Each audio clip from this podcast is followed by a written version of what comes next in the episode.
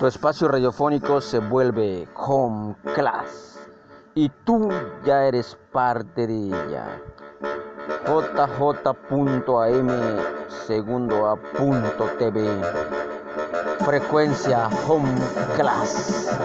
Armonizando tu sentido auditivo. Con 20.000 watts de enseñanza. Cancún, Quintana Roo, México. La primerísima. Hola, ¿qué tal? Buenos días. Les saluda el maestro Julián. En vivo y en directo desde Radio Home Class, tu radio primerísima. En días pasados estuvimos hablando de los mecanismos alternativos de solución de conflictos por sus siglas MASC. Hoy nos toca reconocer los elementos del conflicto. En ese sentido, les hemos preparado el siguiente material. Corre la DJ. Antes de empezar, mencionemos una definición de conflicto. Conflicto puede verse como una diferencia, real o percibida, entre personas o entidades, que son diferentes y que, ven y quieren cosas diferentes. De la definición surgen unas palabras muy poderosas como diferencias, personas diferentes, personas que quieren o ven cosas diferentes. Podemos decir entonces que conflicto tiene que ver con la diferencia y esa diferencia no es necesariamente negativa. En estrategia la diferencia es la fuente del poder, como hemos dicho, en la vida muchas veces es más importante la percepción que la realidad. Hay dos tipos de realidades, la real y la percibida. Actuamos es por la percibida. Si yo le hago un comentario a usted con la intención de mostrarle mi admiración, pero por alguna razón usted percibe que me estoy burlando de usted, usted se enfadará. La realidad real era mostrarle mi admiración, pero la percibida fue la ofensa. Una frase que hay que cambiar es, la intención es lo que vale. Mejor diga lo que vale es la realidad. Todos sabemos que somos diferentes y que vemos y queremos cosas diferentes, pero muchas veces actuamos como si no entendiésemos eso. La mayoría de nosotros somos proyectivos y pensamos que si nos gusta algo a nosotros, a los demás también les gustará. Ser proyectivo es pensar que el otro es como yo. En lugar de ser proyectivos debemos ser empáticos, es decir, ponernos en los zapatos del otro y ver las cosas desde la óptica del otro y entenderlo. Las diferencias son grandes fuentes de valor. Es por las diferencias que se hacen las negociaciones.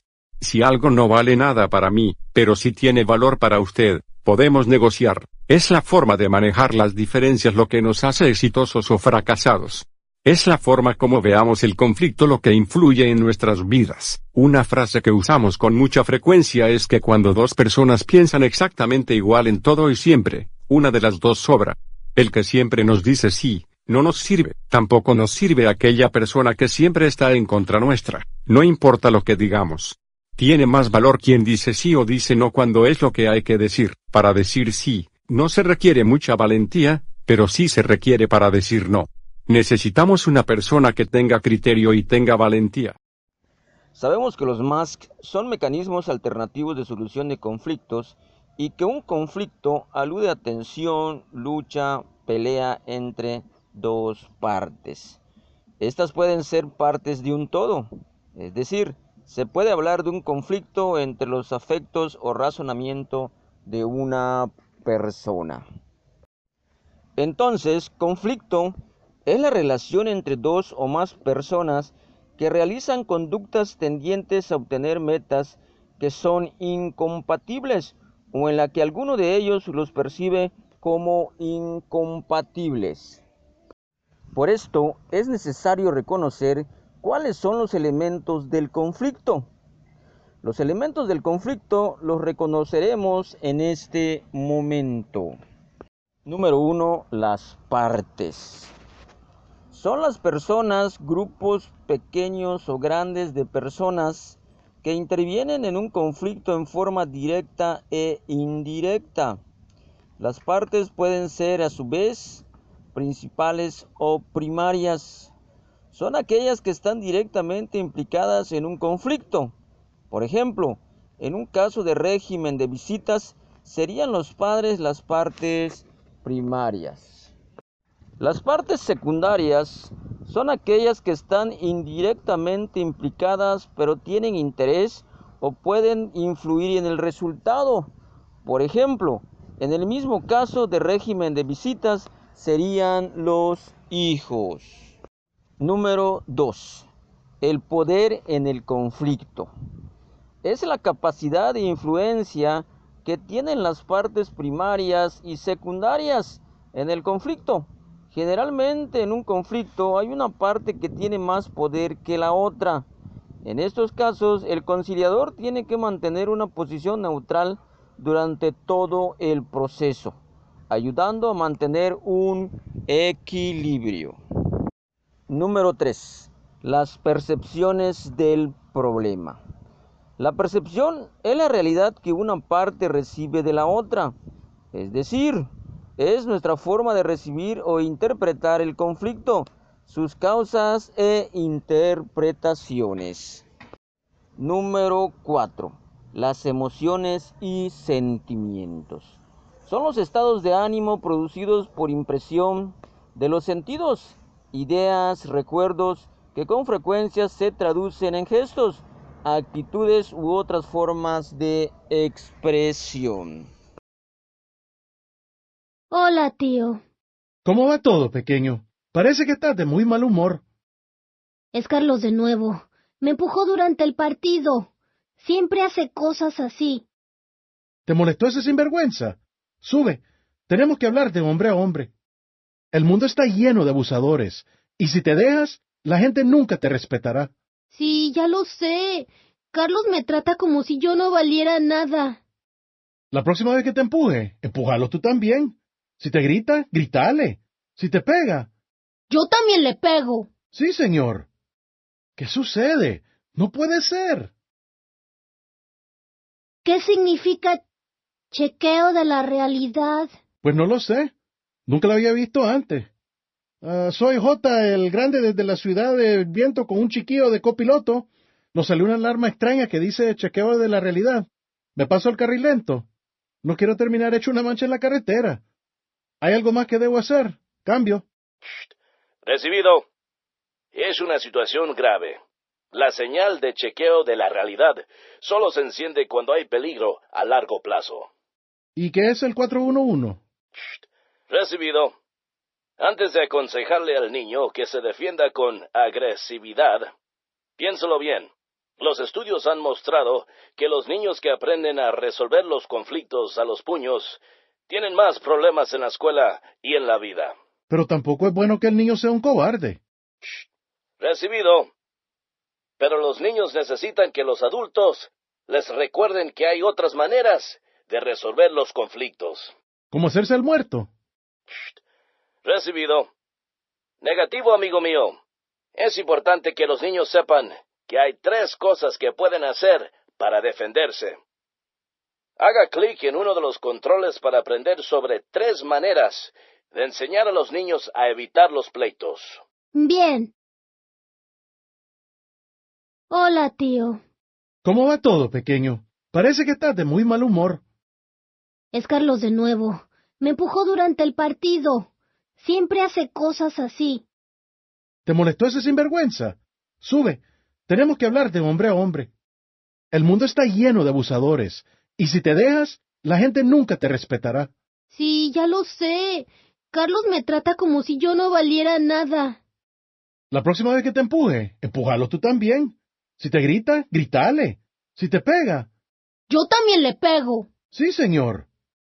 ¿Qué sucede? No puede ser. ¿Qué significa chequeo de la realidad?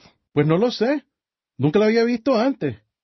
Ah, soy J, el grande desde la ciudad de viento con un chiquillo de copiloto. Nos salió una alarma extraña que dice chequeo de la realidad. Me paso el carril lento.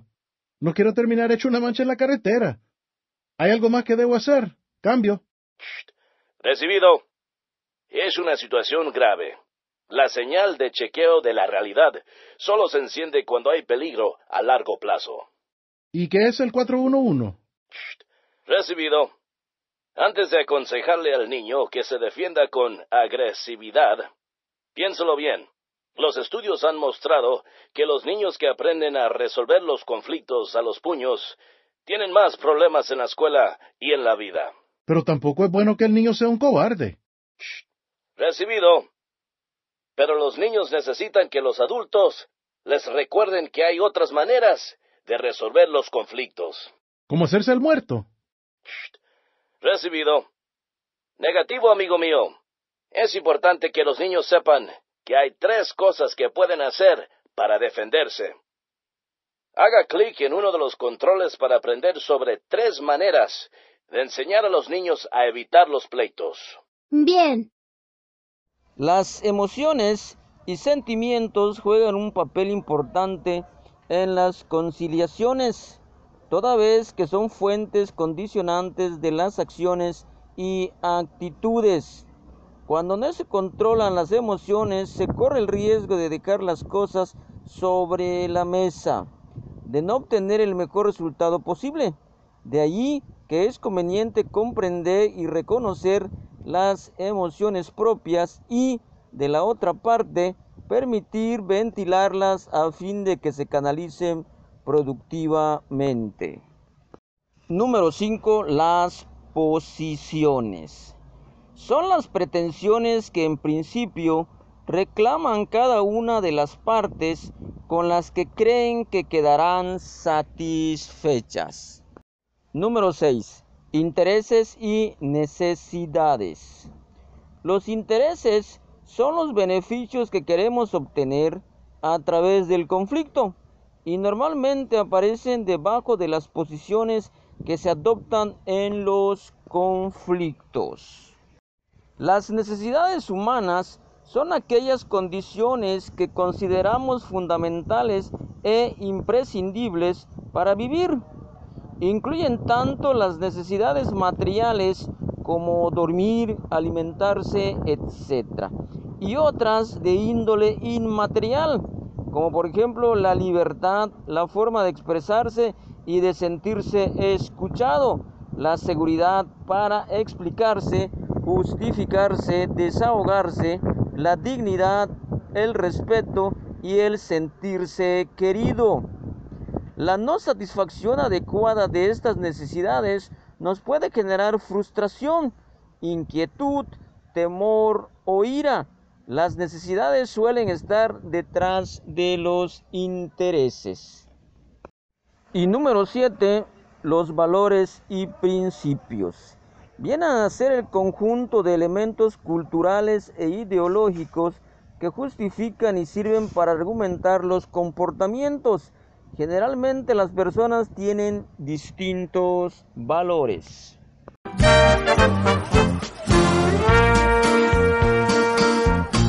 Déjenme contarles una historia. Habían unos niños que eran muy buenos amigos y siempre hacían todo juntos. Jugaban, iban a la escuela, hasta estaban en la misma clase. Pero cuando se enojaban, se pegaban el uno al otro y hasta ellos mismos. Estos niños a veces le pegaban a su mamá, a su papá a sus amigos. Un día terrible. Hasta le pegaron a sus maestros. Un momento. Un momento. Un momento. ¿Qué está pasando aquí? No me está gustando esto. ¿Tú crees que lo que están haciendo estos niños está bien? Vamos a discutir el comportamiento de estos niños.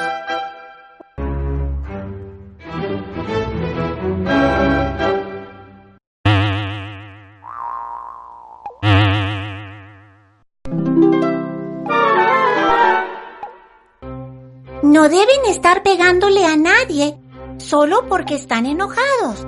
Probablemente pensaste que esta niña y este niño no se estaban portando bien. Hacen que sus papás y maestros se pongan muy tristes. No tienen por qué estar pegándose el uno al otro ni a los demás. Pueden esperar hasta que ya no estén enojados y luego hablar de la situación. También pueden pedir a sus maestros o a sus papás que les ayuden a resolver el problema. Recuerda, no debes pegarte a ti mismo ni a nadie más. Si aprendes a controlarte cuando estás enojado y no le pegas a los demás, siempre te sentirás orgulloso de ti mismo.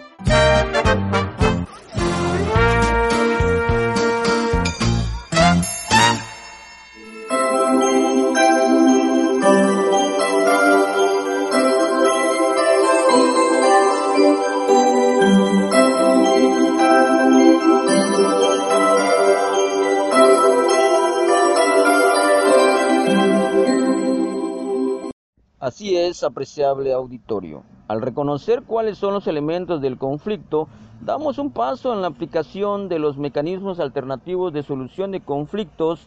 Gracias por su atención. Nos escuchamos pronto.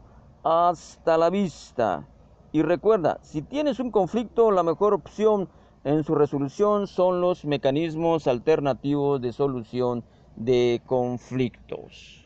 Si te gustó el programa, no dudes en compartirlo. Nuestro correo electrónico es águila1971 2009 arroba hotmail.com Radio Home Class.